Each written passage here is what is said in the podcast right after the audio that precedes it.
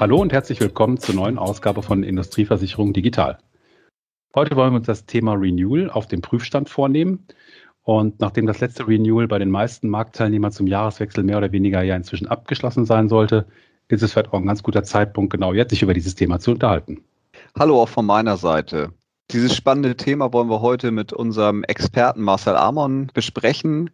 Ein absoluter Branchenkenner, welcher die letzten Jahre schon in unterschiedlichsten Maklerfirmen Erfahrung gesammelt hat. Äh, unter anderem hat er vor 21 Jahren einen eigenen Makler gegründet, bevor er 13 Jahre bei, für die Funkgruppe gearbeitet hat und im Anschluss äh, als Geschäftsführer bei der Dual tätig war und dann als Geschäftsführer zu Hendrix und Howden Sicherheit International gewechselt ist. Herzlich willkommen, Marcel. Vielen Dank für die tolle Einführung, Benny. Auch ein Hallo von mir nach Köln und nach Hamburg und ins Homeoffice oder Home der vielen Zuhörer. Ich freue mich, dass wir heute zusammen sprechen.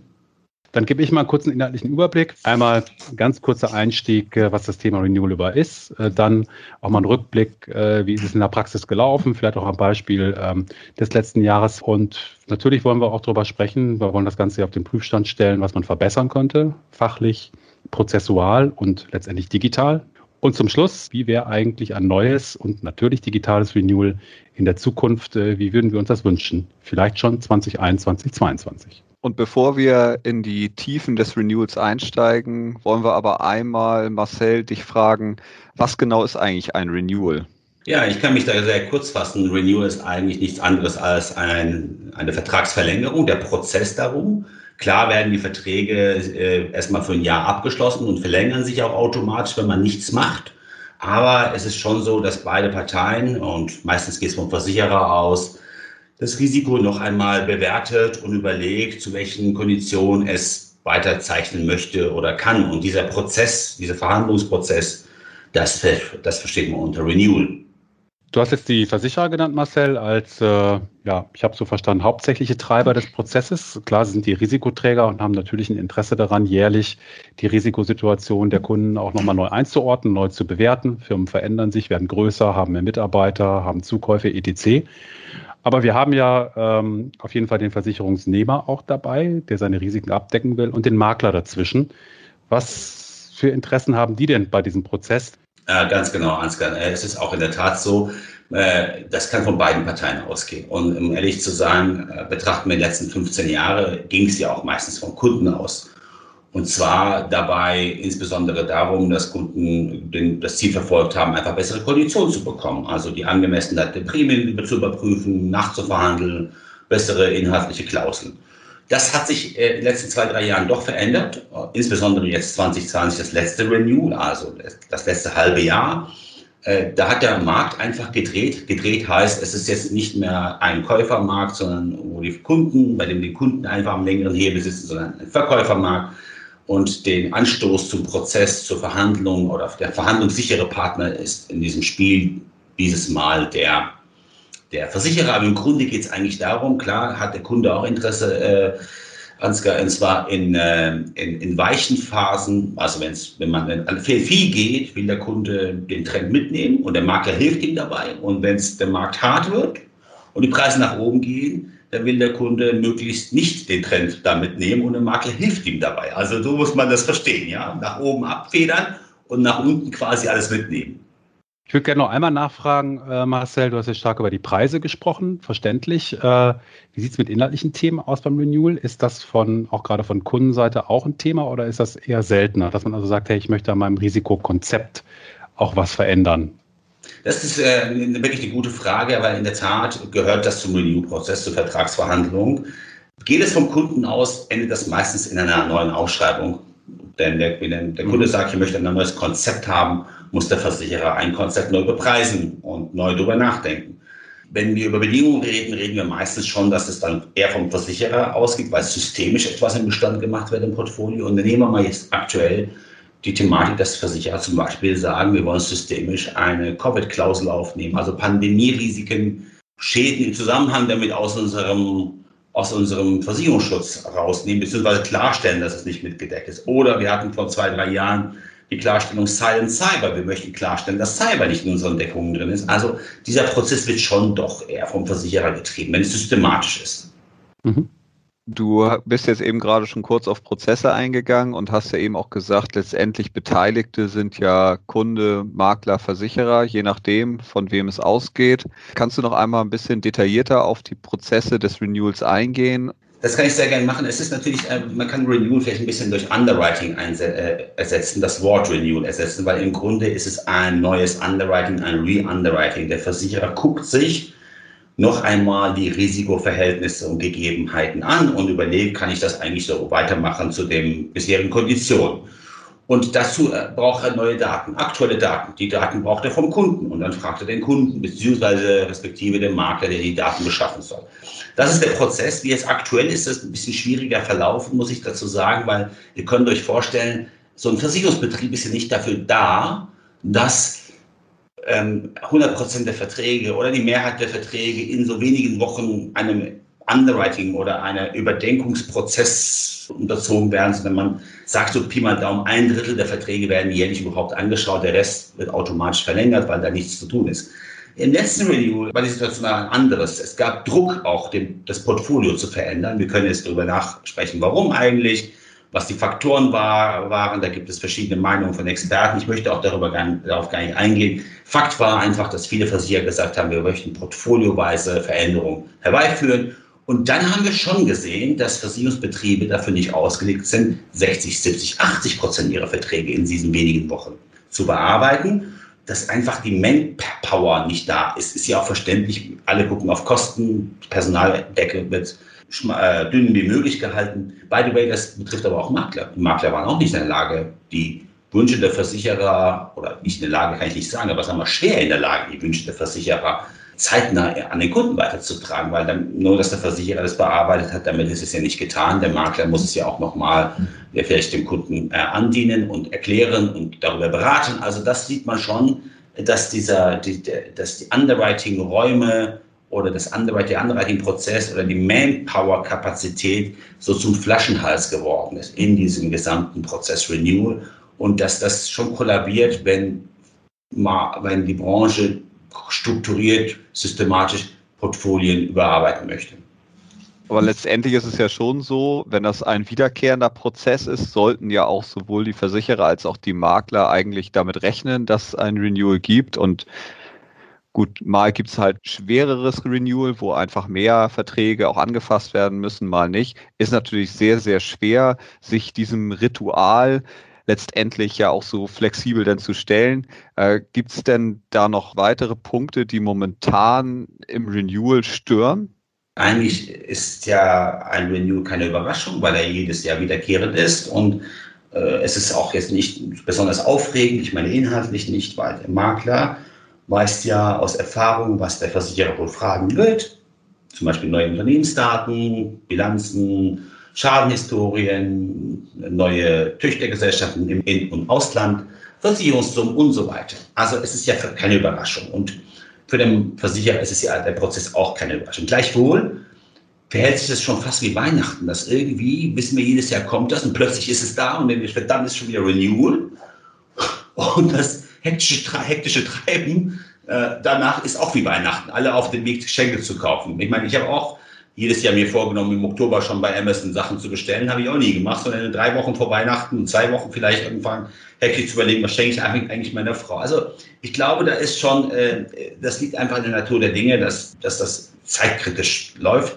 Es ist ja auch kein definierter Prozess. Vom Versicherer zu Versicherer läuft das anders. Im Versicherer von Underwriter zu Underwriter läuft das anders. Und die Versicherer werden auch sagen, vom Makler zu Makler läuft das anders. Also es ist ein, ein People-Business. Aber ist das äh, in jeder Sparte so oder ist das äh, von Sparte zu Sparte Unterschiede? Also erkennst du da Unterschiede oder ist das einfach spartenübergreifend? Ich würde schon sagen, wenn in den relevanten Sparten ist es spartenübergreifend so. Ich, ich, ich, ich stelle nur fest, selbst Versicherungsbereiche mit, sagen wir mal, nicht so viel Aufregung und Option und Varianz in der Gestaltung werden von Beteiligten gerne als komplex und zu komplex und zu individuell bezeichnet, dass man da irgendwie Prozesse definieren könnte. Um das vorsichtig zu formulieren, ich, die Aussage, die ich zu der ich bestehe, ist, diese Komplexität, die wir, über die wir reden, die ist nicht Gott gegeben. Die ist einfach hausgemacht. Es ist eine hausgemachte Komplexität.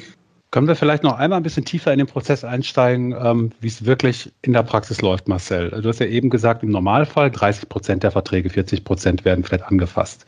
Wie kommunizieren zum Beispiel Makler und Versicherer ganz konkret miteinander, um diese Menge zu identifizieren, bevor sie dann überhaupt in den nächsten Schritt reingehen und sich vielleicht die einzelnen Veränderungen anschauen. Wie, wie passiert das praktisch? Werden da äh, Listen per E-Mail verschickt oder so? Vielleicht kannst du das mal beschreiben. Ähm, ja, das ist, äh, das ist eine gute Frage und ich habe beides schon erlebt, beide Extreme schon erlebt. Äh, ich habe das Extrem erlebt. Frühzeitig, Mitte des Jahres, nach den Sommerferien, haben Makler zum Beispiel, also, also mein Erlebnis basiert auf die, meine Maklererfahrung. Wir haben Bestandslisten ausgedruckt und den Versicherer geschickt und haben gefragt, können wir davon ausgehen, dass wir die nicht mehr anfassen müssen dieses Jahr? Mhm. Und das ist natürlich ideal, wenn nicht viel zu verändern ist, wird der Versicherer wohl sagen, ja. Aber wir reden ja, äh, äh, sagen wir mal, wenn wir, und das Pod, der Podcast dreht sich ja darum, ähm, was Situationen, bei denen wirklich was zu tun ist, weil der Markt das erfordert und äh, weil die Umstände sich geändert haben, weil die Schadenssituation sich ändert, weil wir Cyberkriminalität im großen Stil haben oder Corona. Also, weil wenn alles äh, ähm, Friede, Freude, Eierkuchen wäre und wir auf dem Ponyhof müssten wir auch nicht digitalisieren können, noch mehr Jahresverträge abschließen. Also klar. Ähm, der Fall, den wir leider erleben, und ich habe wenig Positives darüber zu berichten, wenn mal wirklich was zu tun ist, ist, dass eine der Parteien, und das ist der der hat vorhin gesprochen, ist doch, doch der Versicherer, weil der möchte sein Portfolio, ist es ja beim Kind beim Namen nennen, ist nun mal so, der möchte sein Portfolio anders gestalten. Sehr spät, auch das ist ein Timing ist ein Faktor, mit Listen einfach auf äh, Makler zugeht und sagt, mhm. folgende Verträge, äh, zu folgenden Verträgen habe ich Fragen. Mhm. Damit geht es ja los. Und dann versucht der Makler diese Verträge wieder den Kundenberatern zuzuordnen, dann versuchen die Kunden diese Fragen, äh, Kundenberater die Fragen mhm. zu eruieren beim Kunden. Dann gehen die äh, Daten wieder gesammelt oder auch nicht gesammelt an Versicherer zurück. Und das ist so ein Prozess. Ich würde sagen, vielleicht fängt ihr mal mit einer Excel-Liste an, danach verliert sich das aber schon deutlich. Mhm. Schade ist dann, wenn, wenn, wenn sagen wir so, nochmal so eine Excel-Liste dann kommt, ein bisschen kurz vor, dem, vor der Kündigungsfrist und das dann heißt, ja, wir haben jetzt doch überlegt, wir müssen uns davon trennen. Also die Kommunikation ist da die Kommunikation und das Timing sind zwei Faktoren, die da schon echt eine Rolle spielen. Also wenn ich das nochmal festhalte oder zusammenfasse, wir reden jetzt über Listen und je nach Bestand vielleicht auch können das ja mehrere hundert oder tausend, sind das schon größere Bestände vielleicht oder wenn es kleinteiliges Geschäft ist. Durchaus. Wo, wo mindestens mal zwei Parteien, Makler und Versicherer, jeweils unterteilt wahrscheinlich noch in verschiedene Sachbearbeiter, diese Listen äh, zusammenpacken, wieder auseinandernehmen, bewerten, das Puzzle wieder zusammensetzen, was sich natürlich jetzt schon in Zeiten von Schnittstellen und digitalen Systemen ein bisschen abenteuerlich anhört, dass man einen, ich glaube ja nicht unerheblichen Teil der Zeit dann alleine auf das Organisieren verlegt. Ich bin jetzt noch gar nicht bei der Risikobewertung, sondern allein beim Matching. Habe ich den Vertrag überhaupt noch? Finde ich ihn? Könntest du mal Pi mal Daumen sagen, das reine organisatorische Handling, wie viel macht das beim Renewal so aus? Äh, von deiner Beschreibung, Ansgar, hätte ich die, fast schon die Meinung gewinnen können, du weißt, wie es bei uns aussieht, weil du selbst als Makler gearbeitet hast, weil genau das ist es. Es ist exakt so, die Liste kommt, ich glaube, da ist es noch strukturiert, welcher Kunde, Berater hat die Liste, äh, den Vertrag, dann wird es verteilt. Da bräuchte man eigentlich eine Person, die das dann koordiniert. Die gibt es ja nicht, wir uns auch mal ehrlicherweise, äh, bei Maklerhäusern haben wir keine Renewal. Beauftragten. Ähm, wäre wahrscheinlich ein Fulltime-Job, ne? Vermutlich. Das wäre ein Fulltime-Job, ja, mit Einschränkungen, muss, muss ich doch sagen. Äh, einem der Häuser, bei dem ich, für die ich, für die ich tätig war, hatten wir ein Renewal-Team aus der Korn, was diesen Prozess ein bisschen gesteuert hat. Und ich kann äh, mal vielleicht die Zahlen dazu sagen. Wir haben ein, äh, ein, ein, ein 82 Mann Maklerhaus und das Renewal-Team bestand aus vier bis sechs Personen in dieser, in dieser, sagen wir mal, Hochphase mhm. Q3, Q4. Und äh, die haben die Aufgabe gut gemacht, aber äh, die, es ist jetzt auch keine hochwissenschaftliche Aufgabe, weil was ist, was, was war die Hauptthematik dahinter? Auch intern den Kollegen hinterher zu laufen und sagen, hast du die Mail bekommen, hast du die Information, hast du sie geschickt? Ach, du hast die geschickt, ach, hast du direkt an Versicherer geschickt. Wo hast du es denn hingeschickt? Wo hast du es denn abgelegt? Ah, jetzt, also, mhm. ich meine, ähm, das ist äh, ja so ein wenig erquickend, was da passiert. Und ähm, wir reden ja jetzt auch von sagen wir, Kundenberatern oder Fachleuten, die ihre Zeit auch anders Kunden mehr, Mehrwert stiften für den Kunden investieren könnten, oh, als jetzt Informationen hinterher zu laufen. Mhm. Ich glaube, manch ein Zuhörer, egal ob Makler oder Versicherer, wird sich, glaube ich, darin wiederfinden können. Ja, es ist letztendlich hört es sich wirklich äh, absolut nach einem Zeitfresser an und, und letztendlich nach ganz, ganz viel administrativer Arbeit, ganz viel Listen zusammenpacken und auswerten und ganz viel Excel. Wenn ich dich so anhöre, dann hört man, dass ganz stark wirklich hausgemachte Probleme sind irgendwie auf allen Seiten der Versicherer, der Vermittler, äh, wahrscheinlich in Teilen auch, was die Organisation angeht und vielleicht sogar der Versicherungsnehmer, also im Zweifel auch, wie er die Daten liefert. Und gefühlt ist es unglaublich viel manuelle Annahme. Und ich frage mich natürlich auch, wann läuft ein Renewal durch? Nach meinem Verständnis würde ich jetzt sagen, wahrscheinlich im Zweifel, wenn der Vertrag positiv läuft. Und da muss ich natürlich auch, dann frage ich mich natürlich auch gerade in schwierigen Zeiten, gerade in Zeiten, wo der Markt sich immer mehr verhärtet, warum da häufig eine eher spartenbezogene Sicht besteht und nicht der Kunde als solches, als Ganzes be äh, betrachtet wird. Im Zweifel mhm. könnte da sogar der eine oder andere, äh, das, die eine oder andere Anpassung vermieden werden. Äh, ist einfach mal eine Hypothese. Aber letztendlich, wenn ich mir das anhöre, was du jetzt eben gesagt hast, für mich schreit das auf allen Seiten nach Verbesserungspotenzial. Für mich die Frage, äh, an welchen Stellschrauben denkst du, könnte man drehen? Egal auf welcher Seite. Benny, du hast es sehr schön formuliert. Die, die hausgemacht ist es wirklich, denn ich glaube, äh, diese Komplexität und hinter der sich Beteiligte auch gern verstecken. Wir kennen, wenn wir mit Beteiligten, ob Makler oder Versicherer sprechen und es darum geht, könnten wir unser Industrieversicherungsgeschäft digitalisieren oder Prozesse digitaler durchführen oder Prozesse definieren, äh, sagen wir mal Prozesse überhaupt definieren, vereinheitlichen, dann kommt, kommen doch die gleichen Bedenken sofort uh, hinsichtlich, das ist zu komplex, ist zu individuell. Wir haben individuelle Verträge. Niemand zwingt uns, ob Versicherer oder Makler, zwingt uns zu Komplexität. Wir haben Vertragsfreiheit in Deutschland, wenn ich mich noch recht erinnere. Wir können das so definieren, wie wir möchten. Wir können die Komplexität einfach rausnehmen. Ich habe den Eindruck, da gibt es schon Verständnis dafür, dass das so ist. Also Erkenntnis ist da. Wir haben auch kein Erkenntnisproblem, wir haben ein Motivationsproblem. Die Motivation der Beteiligten ist noch nicht da und das kann ich mir nur so erklären, dass der Schmerz noch nicht groß genug ist. Ich, wir könnten es überspitzen, wenn, und das wird nicht passieren, aber lass uns mal nur kurz mal ein bisschen spinnen. Wenn jetzt Verbraucherbehörden sagen würden, eure internen Kosten in Betragsbetreuung, etc., dürfen nur 10% der Prämie ausmachen, dann hätten wir einen Motivationsschub, das zu tun, indem wir Vereinheitlichung betreiben. Ich möchte ein, ein Beispiel vielleicht äh, daran bringen, was ich meine mit Vereinheitlichung.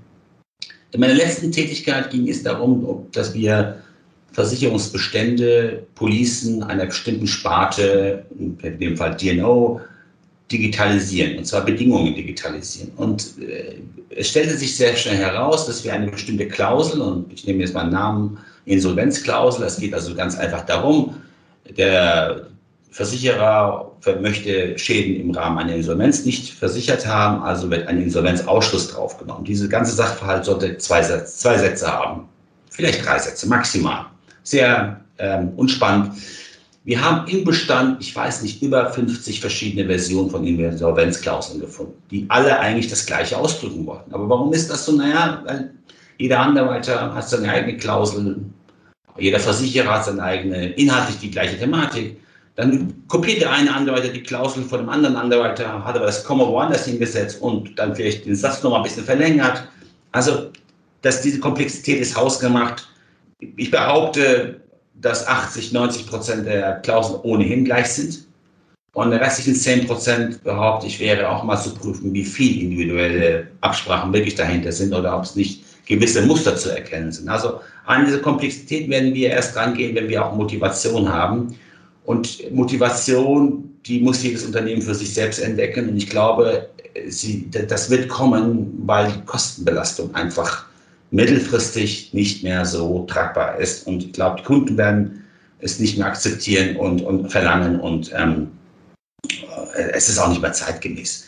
Die zweite äh, Thematik, wenn du sagst, was kann besser gehen, äh, by the way, die Komplexität kann man auch in Produkten reduzieren. Ja? Niemand sagt uns, dass wir ein Produkt so immer haben müssen. Äh, also zum Beispiel, dass wir Gebäude und Inhaltsthemen getrennt müssen. Das sagt niemand, gibt uns niemand vor. Das können wir auch bündeln, Bündelung, Zusammenschluss, ähm, nehmen auch Komplexität, ganz einfaches Beispiel. Was muss der Kunde jedes Jahr melden, damit der Vertrag sich automatisch verlängert? Muss er was melden? Wie oft muss er es tun? Äh, niemand schreibt uns vor, dass wir den Kunden jedes Jahr zwingen, bestimmte Daten in bestimmte Art und Weise zu geben. Wir können das auch einfach pauschaler formulieren. Aber nochmal, da ist, ich versuche auch dahinter zu kommen, äh, wenig äh, Erkenntnis ist da. Gerne als Feigenblatt wird die Komplexität genommen. Ähm, die Motivation fehlt noch der Beteiligten dort auch reinzugehen. Und mein letzter Punkt ist, wer sagt uns eigentlich, dass wir Verträge jedes Jahr abschließen müssen? Wir könnten doch auch mal zwei drei Jahresverträge machen. Passiert jetzt ja auch im Markt, aber so selten. Das heißt, ein Bruch, das 10 Prozent vielleicht. Insbesondere deutsche Versicherer, insbesondere öffentliche Versicherer langfristig planen, langfristig denken. Ähm, da sieht man es häufiger. Andere schieben immer das äh, Argument vor, ja, das können wir nicht machen, wir haben Rückversicherungsverträge, die nur ein Jahr sind. Niemand verpflichtet euch, ein Jahresrückversicherungsverträge zu zeichnen. Also das Ganze dreht sich natürlich, es ist viel hausgemacht. Ich glaube, ich bin gespannt, wann die Branche strukturell da rangeht und versucht, alte Zöpfe, alte Strukturen aufzubrechen und neu zu denken. Ich habe die Sorge, wenn wir es nicht tun, wird es ein anderer tun und es wird keiner aus unserer Reihe sein, das wird einer sein, den wir noch nicht kennen, aber es einfach kein Versicherer ist, kein typischer Versicherer bis jetzt, sondern es wird ein Mitbewerber in unsere Branche einbrechen und sagen, das machen wir doch jetzt mal smart oder schlank oder schnell. Wäre vielleicht ein gutes Stichwort zum Thema Renewal und Digitalisierung, denn von der Seite kommen ja auch vermehrt andere Player in den Markt rein. Natürlich zurzeit verstärkt im Bereich Privatgeschäft, aber ich denke, die Grenzen Richtung Gewerbe und dann auch Industrie sind fließend. Es ist genügend Kapital im Markt, das investiert sein will und äh, da sind sicherlich Industrierisiken auch nicht unspannend. Um kurz die Brücke zur Digitalisierung zu schlagen, äh, wir beschäftigen uns ja auch im Rahmen unserer Projekte damit, wie man solche Prozesse optimieren kann. Und wir haben, glaube ich, etwas, was wir Renewal Dashboard nennen, ich glaube schon seit zwei, drei Jahren in der Schublade und besprechen es in den Projekten mit den Beteiligten, also mit Versicherern und Maklern. Also ich will da mal sehr konkret werden, eine Liste, genau die, von der du eben gesprochen hast, Marcel, wo ich auf den Bestand drauf schaue, wo ich eben entsprechend markieren kann, wird praktisch einfach weiter renewed, Rechnung gestellt, fertig. Interessanterweise werden sich da die Beteiligten immer relativ schnell einig und sagen, ja, wollen wir genauso machen. Äh, aber dann kommt das Problem, ja, wie kommen die Daten da rein? Denn äh, wer hat jetzt die Daten der Bestände? Ne? Ähm, häufig sind es die Makler, die da ein bisschen näher am Kunden dran sind und eigentlich die aktuelleren Daten haben als manchmal die Versicherer, die es vielleicht eben auch nur per Bordereau bekommen oder in aggregierten Form. Aber da geht es dann auch um Politik im Sinne von, wer soll denn diese Daten dann wirklich halten? Wer bekommt denn diese gesamte Sicht äh, auf, auf so einen Bestand oder sogar mehrere Bestände, gerade wenn ausgeschrieben wird? Was ich damit sagen will, ist, ich glaube, wir haben ein Riesenpotenzial in der Digitalisierung, aber wie schätzt du es ein, dass wir Marktplätze, Spielfelder, Datenräume finden, wo die Beteiligten auch wirklich miteinander spielen wollen. Also die Älteren unter uns erinnern sich noch an Inex 24. Das fährt noch als Punkt, wo es sicherlich im Industriebereich eine größere äh, Offensive mal gab. Und genau nach meiner Erinnerung aus politischen Fragen, aus Vertrauensfragen, war das Projekt nicht so erfolgreich, wie man sich es gewünscht hätte. Es war kein technisches Problem, glaube ich, noch kein Prozessproblem, sondern ja, Wer hat diese Datenhoheit und kann man sich einigen, wer, wer das Ganze federführend vorantreibt? Wie ist da so deine Meinung zu, Marcel? Siehst du da eine Chance, dass man das hinkriegt? Denn wir reden ja über isolierte Systeme, die per Excel miteinander kommunizieren wollen. Du hast es ja eben auch noch mal kurz zusammengefasst. Ja, das ist ein ganz toller Punkt. Ich bin, äh, ich glaube, du hast Index 24 angesprochen, ein, ein System, eine Idee der Zeit leider voraus, gescheitert aus, aus den bekannten, von den gestellten Gründen, insbesondere die Vertrauensfrage war, ein, ein Punkt. Und zwar, ich erinnere mich, als ich in einem Maklerunternehmen war, äh, zu der Zeit und die Inex-Thematik hochkam, dann äh, hat die Geschäftsführung darüber diskutiert, was, wenn wir das machen auf Inex 24, was wird Index24 mit unseren Daten dann machen? Mhm. Stellen wir uns mal vor, wir stellen uns jetzt alle darauf ein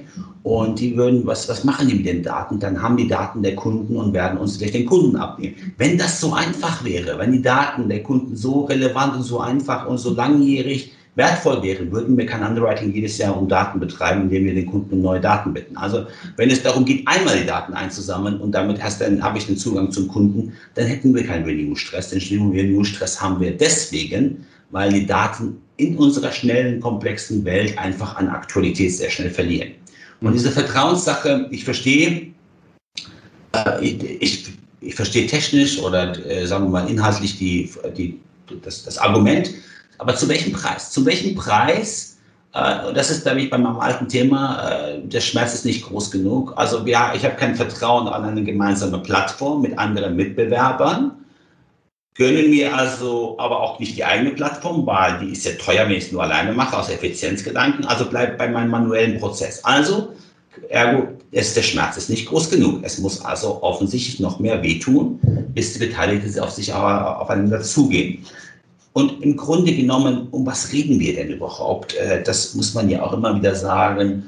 Wir teilen ja nicht die Kontaktdaten der Ansprechpartner des Kunden und dann die, wie viele Kinder er hat und wie er, wer welche Mobilfunknummer und was seine Vorlieben und Hobbys sind, sondern es geht darum, wir wollen gewisse rudimentäre Daten abfragen, die schon irgendwo sind.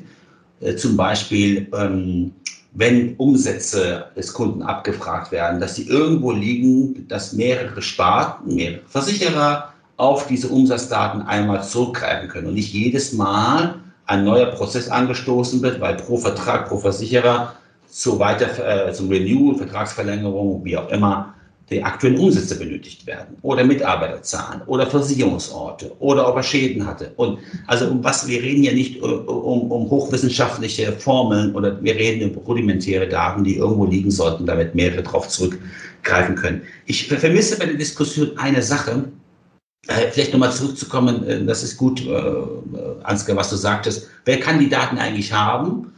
Ja, aber müsste sagen, der Versicherer, nee, weil er pflegt die ja nicht, weil, warum nicht? Weil er in seinem Underwriting-System oder Bestandsführungssystem aus Anno irgendwas. Ich habe auch mal beim HDI gearbeitet, aber der Bildschirm war mein Bildschirm noch, weiß noch, grün oder weiß, aber es war auf keine Grafik auf jeden Fall. Rudimentär nur Daten deswegen eingibt, weil er buchen möchte, aber die Datenqualität ja nicht so ist, dass wir ordentlich Daten eingegeben haben, um ernsthaft äh, auch äh, smarte Daten zu haben, sondern nur rudimentäre Daten. Also wer gibt sie ein? Wahrscheinlich der Makler.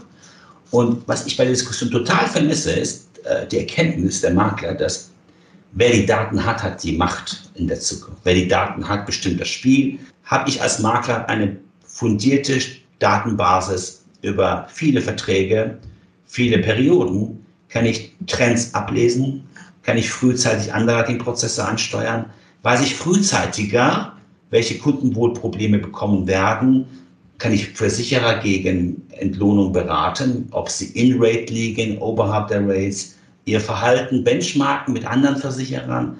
Also die, die, die, Daten, die Datenhoheit wird eigentlich das Spiel entscheiden. Wenn wir äh, heute darüber reden, wer wird eigentlich wettbewerblich überleben in Zukunft, welches, welcher Player bleibt am Markt und welcher geht unter, Eins weiß ich, nicht äh, der Player, der die Daten hat, der bleibt am Markt und der, der äh, die anderen nicht, weil die Datenqualität wird einfach die Existenz bestimmen.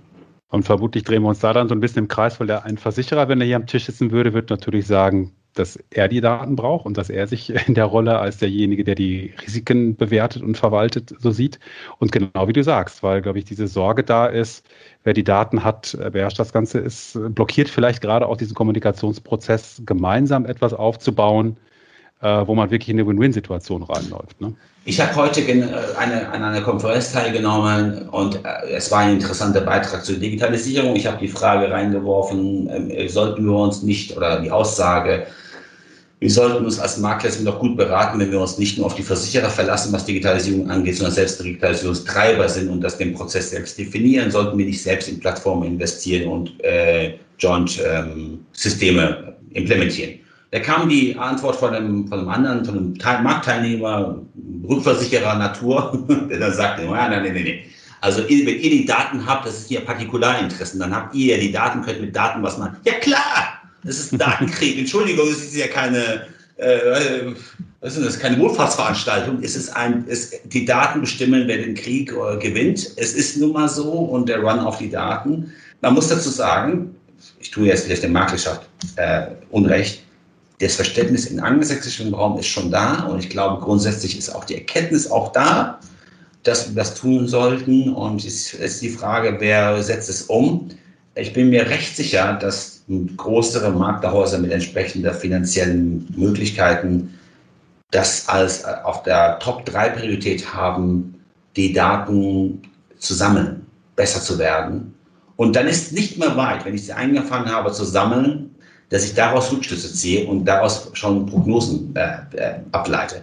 Der Weg ist nicht lang. Das ist der letzte Sprung aus Daten, nicht auch äh, Prognosen auf den Bestand zu, ähm, zu ziehen. Ich glaube, da, da, die Wertigkeit dessen wird unterschätzt. Das wird ein Gamechanger. Das wäre ein gutes Stichwort, um mal die Kristallkugel auszupacken und zu schauen, wie seht ihr beiden die Zukunft vom neuen, vom digitalen Renewal? Benny, kannst du mal deine persönliche Kristallkugel auspacken und sagen, was ist 2030? Also 2030 ist natürlich gerade in der heutigen Zeit unglaublich schwer vorauszusagen, wo wir einfach eine so unglaubliche Geschwindigkeit in der Digitalisierung haben und letztendlich auch immer mehr Marktplayer äh, sich letztendlich mit neuen Innovationen etablieren. Ich persönlich glaube, dass wir bis 2030 eigentlich ja ein paar zentrale Probleme zum einen gelöst haben müssen. Und da hat Marcel, gebe ich Marcel total recht. Äh, zum einen glaube ich, dass wir das Thema Daten grundsätzlich, äh, also das Datenproblem gelöst haben müssen. Es ist aber meiner Meinung nach eigentlich eigentlich kein Problem, sondern eine totale Chance. Äh, und die Frage ist ja auch, ob in dem Fall die Versicherungsbranche als, äh, als, als eins auftreten könnte, weil letztendlich profitieren ja alle von den Daten, ähm, sowohl der Makler als auch der Versicherer. Also somit ist ja das größte Interesse, wenn einfach letztendlich die Daten, die der einzelne Player braucht, entsprechend auf der Seite oder auf der Seite äh, sinnvoll verarbeitet werden können und die entsprechenden Rückschlüsse daraus gezogen werden können.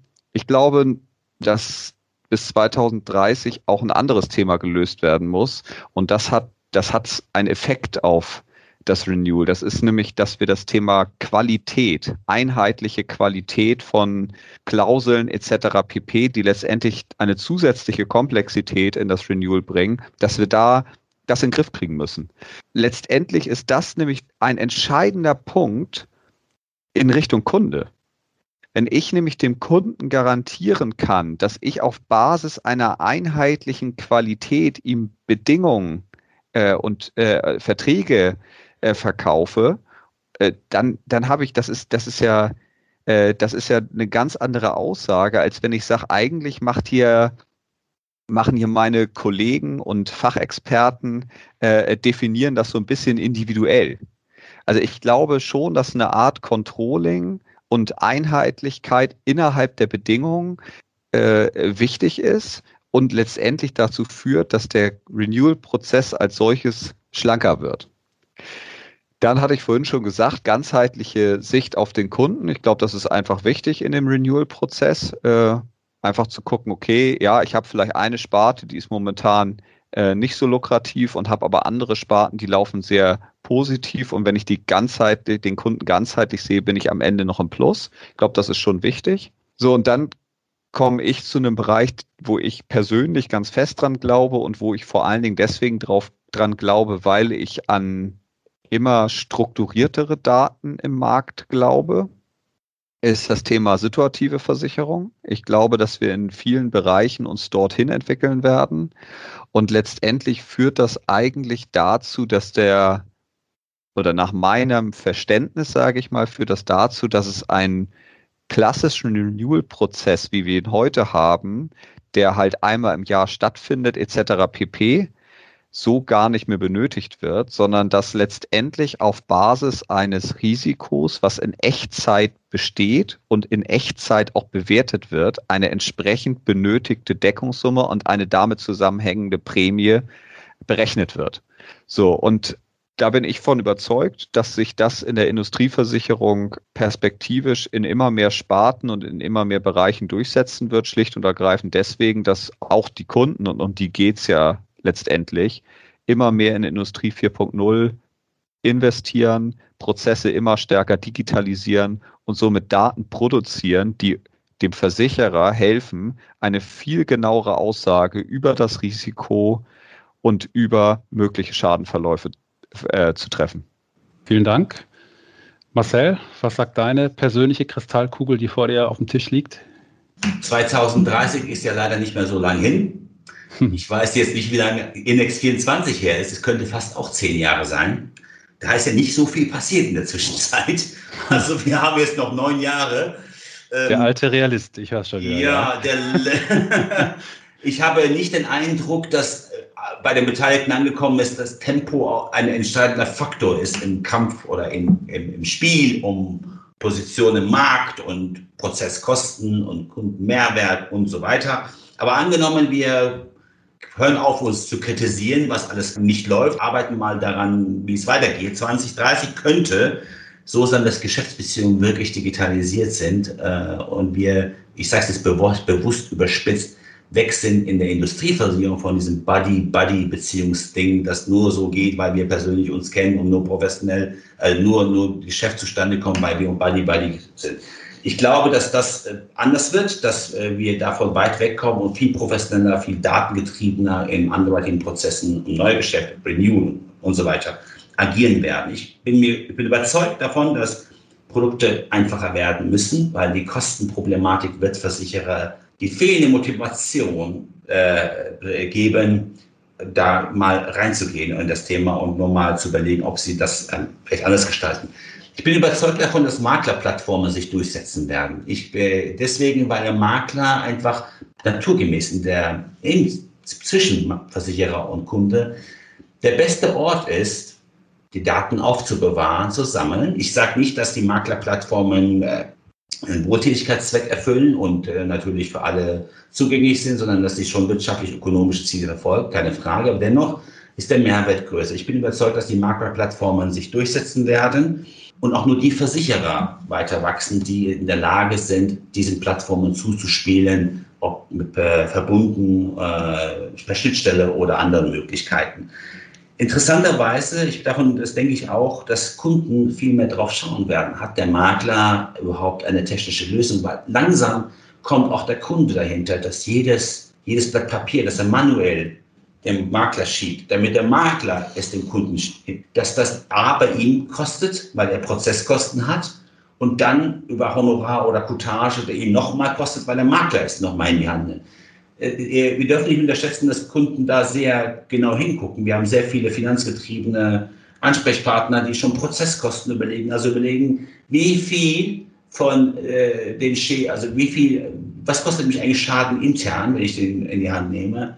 Und wenn wir uns nicht selbst abschaffen wollen, dass der Kunde dann irgendwann sagt, wisst ihr was, ich versichere den ganzen Plunder einfach nicht mehr, weil der ganze administrative Kostenteil ist höher, als wenn ich das jetzt äh, selbst irgendwann trage wenn wir uns da nicht komplett das Geschäft entziehen möchten in diesem, sagen wir mal, Frequenzbereich, was ja auch viel Prämie bringt, da sind wir gut beraten, wenn wir da ein bisschen auf die Prozesse achten. Denn der Kunde sollte, der wird irgendwann die ökonomische Entscheidung stärker treffen. Zahle ich selbst aus der Kasse oder gebe ich es ab? Und abgeben geht nur, wenn der Prozess dahinter schlanker ist. Also ERP-Systeme werden mit diesem Maklersystem sprechen müssen in irgendeiner Art und Weise. Der Kunde muss mit irgendwie in einer Art und Weise mit Schnittstellen arbeiten. Das gibt es ja heute auch schon alles. Ich meine, es ist ja kein Rocket Science, aber ich würde sagen, von 100 Prozent, von 100 Verträgen vielleicht ein oder zwei und dann nur, weil da besondere Motivation dahinter ist, aber noch nicht strukturell systematisch mhm. ein, ein Umdenken in der Branche. Vielen Dank, sehr spannend. Neben diesen pragmatischen Sätzen von dir, die du am Anfang vor allen Dingen gesagt hast, Marcel, probiere ich es mal so den, den, den technisch optimistischen Ausblick. Ich wage keine Prognose, damit liege ich eh immer falsch. Ich würde einfach mal einen Wunsch äußern. Ich hoffe, dass wir in zehn Jahren technisch so weit sind, dass wir die Silos, die wir technisch haben, aufgebrochen haben. Nicht nur bei Makler und Versicherern, sondern ich glaube generell in der Industrie. Sprich, dass wir einfach auf einer ganz anderen technischen Basis Daten austauschen können, statt heute mit sehr teuren Punkt-zu-Punkt-Interfaces, gebe dir recht, Marcel, das ist keine Raketenwissenschaft, aber es ist teuer und jede Beziehung von jedem Marktteilnehmer zu jedem anderen muss im Zweifel individuell gestrickt, gebaut, implementiert werden. Dass wir da was anderes haben, was umspannender, günstiger und effizienter ist, einfach als Grundlage, als Infrastruktur.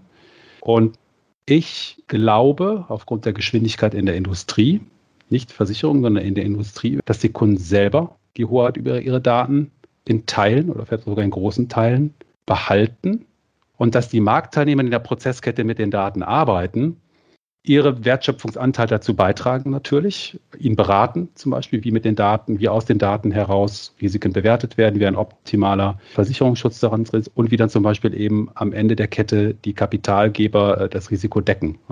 Also zusammengefasst, es wäre toll, wenn wir diese Infrastruktur hätten, wo man Daten eben entsprechend handeln kann, dass man vielleicht den Krieg um die Daten auch so macht, dass sie einfach dahin gehören, wo sie herkommen, beim Kunden zumindest Teile davon, dass die anderen halt ihren Stempel draufsetzen und sagen, ja, das ist zertifiziert, das ist auch wirklich so, wie du es einschätzt, dein Risiko.